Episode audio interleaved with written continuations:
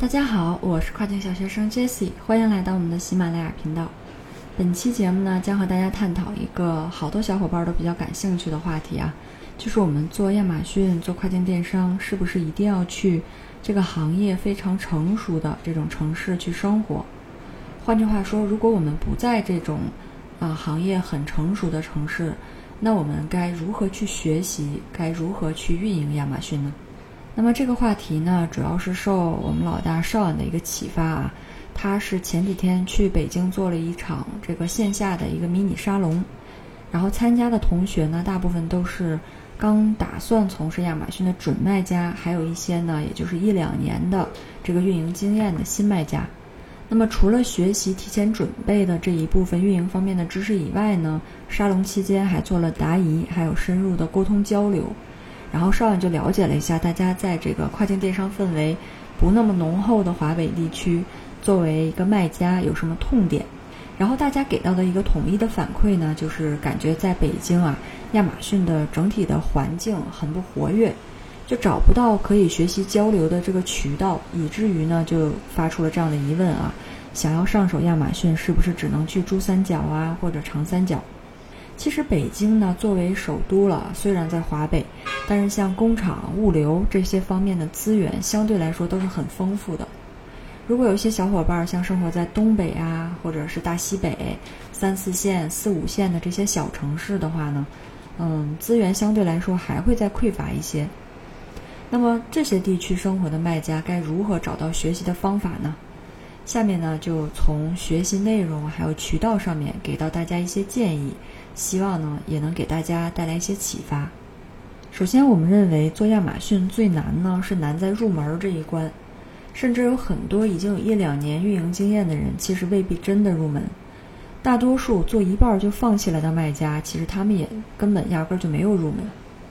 如果要是想入门呢，嗯，有一点是必须的，就是要知道我们自己每天做了什么，为什么而做，要有思考，有积累。那大家会不会觉得这是一句废话？但其实我们在跟那个卖家同学了解的过程当中，确实有非常多的卖家只知道做眼前的事情，不知道每天所做工作的目的是什么，甚至啊，仍然有很多的人现在这个阶段还在专注于寻找所谓的这些特殊的资源。在入门的阶段，能够坚持学习并且坚持实操，然后再攻破实操问题，回归到理论，建立自己的逻辑，其实是很磨人的。需要持续使用合规有效的方法进行选品啊、运营啊这些工作，要明白每个动作的逻辑和目标，要知道一件事情我们做到什么程度算是合格，什么程度是不合格，能够在一个环节或者说我们有一个产品失败了的时候，清醒的总结数据还有经验，在下一次中呢就进行一个修正还有进步，在这个环节里面，可能啊你未必会产生很高的利润，甚至有可能会亏损。逐渐呢，就会对很多工作产生所谓的感觉了，知道问题的解决渠道是什么。这个时候，我们才可能真正的啊感受到从事一个行业的成就感。下面呢，我们再从四个落地的角度展开来分享一些关于我们学习啊亚马逊跨境电商的这样的一个渠道还有方法。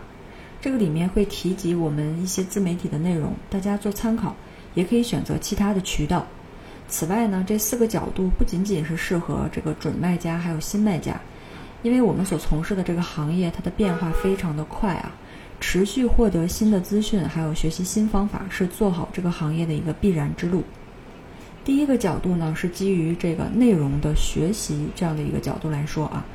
特别是对于准卖家来说，在进入一个陌生的行业之前，我们自己一定要尽可能的多了解相关的知识。在从事这个行业之前，要有一个心理准备。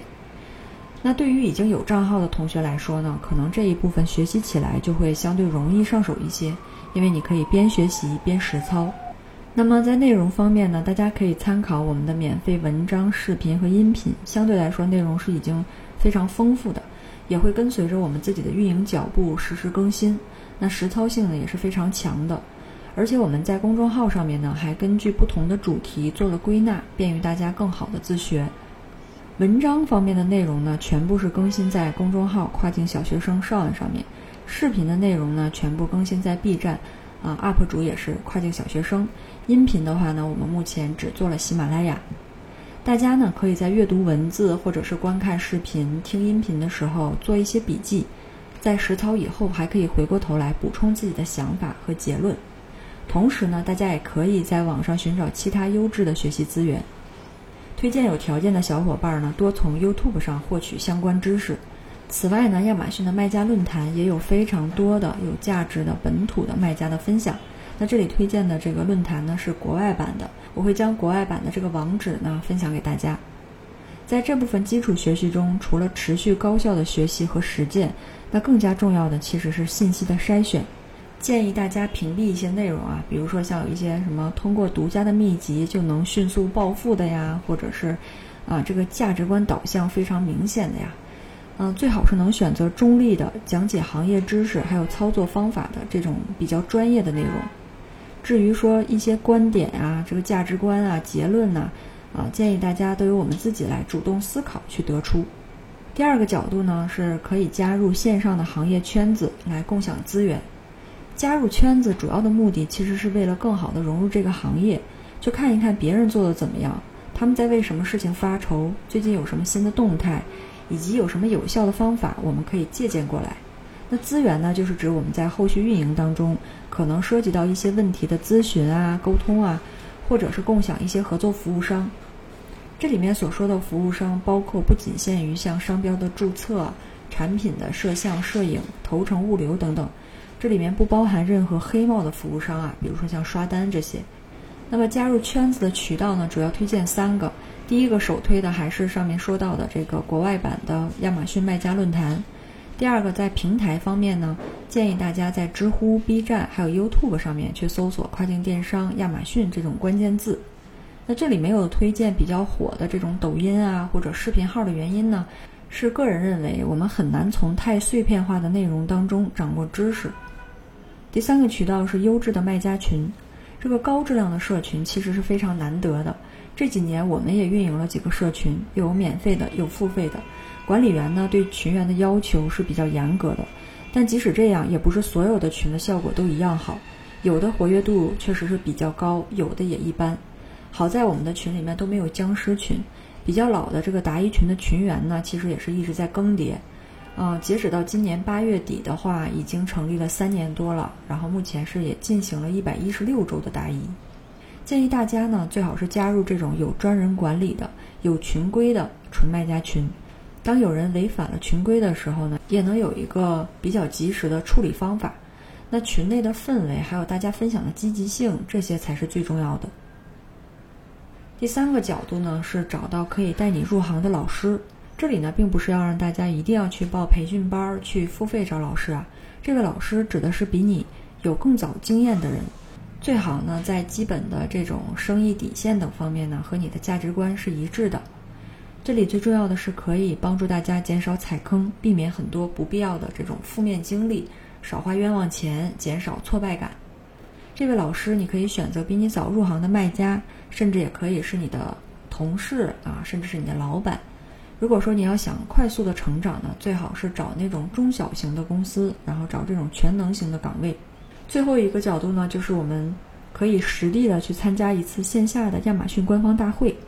其实很多老运营参加展会是非常挑的啊，因为线下的这个展会好的坏的确实差距非常大，有的展会可能打着分享的名义，更多的内容其实是给这个服务商做广告。当然，即使有一些会掺杂着啊广告，但是我们仍然可以从中获取一些知识啊，或者有一些广告本来就是我们所需求的。但是这里的问题是，就是大部分的这种展会，它所举办的地址都还是集中在珠三角、长三角。那我们今天所说的这个主题，就是距离较远的这些同学呢，肯定还是要进行取舍的。所以我们建议，即使是距离较远的同学呢，尽量还是参加一次亚马逊的这个线下的官方的大会。一来我们可以获得一手的最新官方政策；二来呢，可以结识不同地域的卖家；三来呢，有需要这个官方的账号经理做进一步的扶持合作，那也是一个比较好的这个结识同行的机会。最后呢，可能了解我们这个小团队的人知道啊，我们老大 Sean 呢，确实是从北京国企离职之后搬来深圳的。那他其实除了来做跨境，还有生活环境啊，还有这个家人等等的复杂因素。但是当时的那个跨境电商的整体学习环境确实是和现在没法比的。在华为确实是没有太多的渠道供我们学习，不过现在就不一样了。其实不只是跨境，很多我们以前不懂的问题，都可以在互联网上找到方法和答案。在我们认识了更多的各地卖家朋友以后，我们也更加确信，做好亚马逊并不需要一定搬去这些跨境行业顶级的城市。这里面最重要的还是在于自己。当然，如果说家庭啊、工作或者是呃你的经济条件允许，然后又渴望来到这些城市来奋斗，在经过慎重的考虑以后呢，这也不失为一种选择。好了，以上呢就是今天的分享。如果你对亚马逊、对跨境电商还有其他的问题呢，也欢迎给我留言。感谢大家的收听，我们下期再见。